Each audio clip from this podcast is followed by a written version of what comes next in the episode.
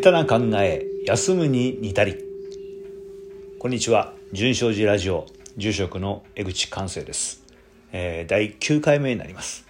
あ冒頭に申し上げた下手な考え休むに似たりと言われるんだけどもついつい考えてしまいます。うん休む休もう休んでるようなもんですね。あ最近っていうかこの間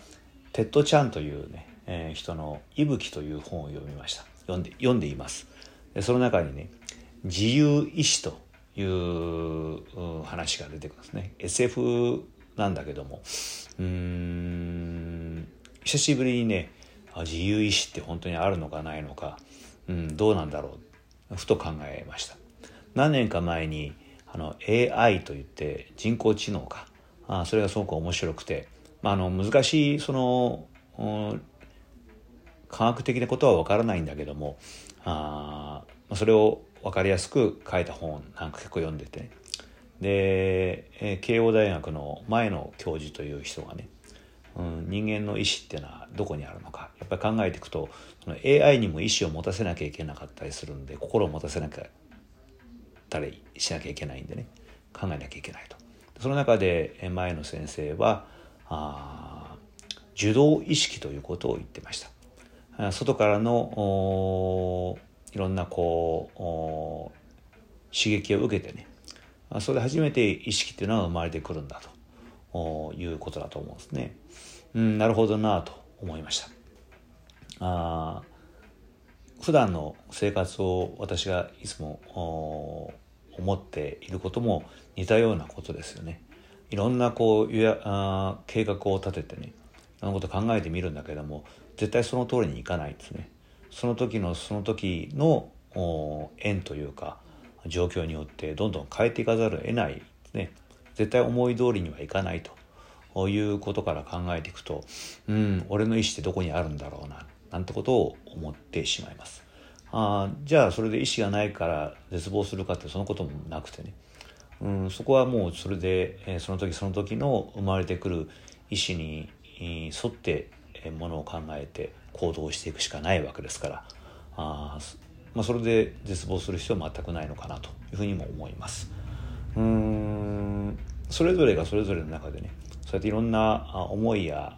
願いやそんなことを思って生きてるわけですから当然人と人とは違うんだと思うんですね。ところがどうもうんなぜなぜか人と同じだと安心するっていう、うん、気持ちを僕ら持ってる。でどっかでねそれどっから生まれてくるのかわからないんだけども安心できると。あこれはまあ安心するのはいいんだけどもそこがどうも、うん、行き過ぎてしまうとね、えー、同調圧力といってね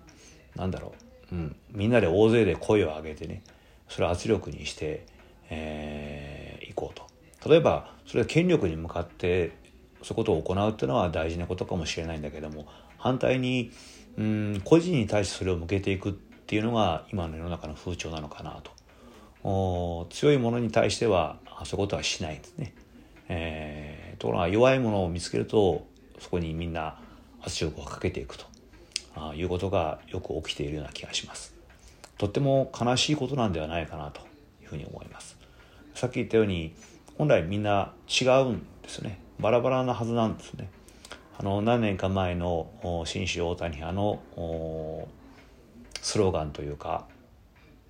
テーマでね「バラバラで一緒」という言葉が出ました。まあ、実に面白い言葉だなと思っています。えー、みんなバラバラに生きてるはずなんだけどもだけども一緒に生きてるんだよという言葉ですよね。当然、人との差異というものを寛容にある程度寛容に受け止めていかなきゃそういうことは実現しないんだけども、うん、今の世の中っていうのは人との差異っていうのを認めない、うん、自分が違ってることも認めないあそうなってしまってるような気がします。とても苦しい世の中だなというふうに思います。えー何かね、え違うということそれをそんなに、えー、恐れることはないんじゃないかなと思うんですね。あの娘がね、うん、大学に入っていろんなこう、まあ、勉強する中でね色彩についての勉強がすごく面白いって言ってます。まあ家内も娘もものすごく色にこだわりがあるというか色の違いっていうのはすごく敏感なんですね私はもう大雑把で本当に原色しかわからないような状態なんだけども微妙な色の違いっていうのはすごく、うん、彼女らは 失礼、えー、見極める目を持ってるわけですね。あだけどその色っていうこと一つとってみてもね実は私が見てる赤と、うん、彼女が見てる赤っていうのは当然違うんだと思うんですね。同じ赤を見てても受け取りは違うはずなんでね。それは目の構造も違えばあ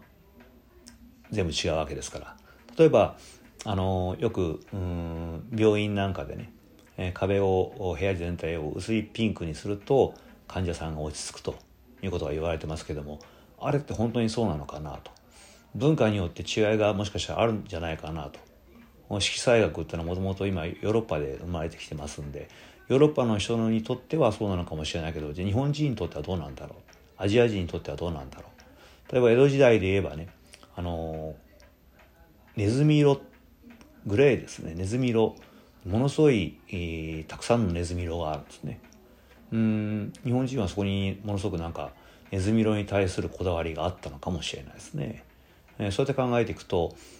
それぞれがみんな違う色を見てるんだけどもこれが赤だ青だ黄色だということになってしまって。うんまあ確かに基準は必要なんでしょうけどもそれが絶対であるということはありえないはずなんですね。えー、そこをもう一度私たちはあ見直していかなきゃいけないのかもしれないですね。私とあなたと考えていることは似てるようだけでも違うんだということから始まっていくのような気がします。えー、ややこしい話になりましたけどもうん今日の言葉です。バラバラで一生。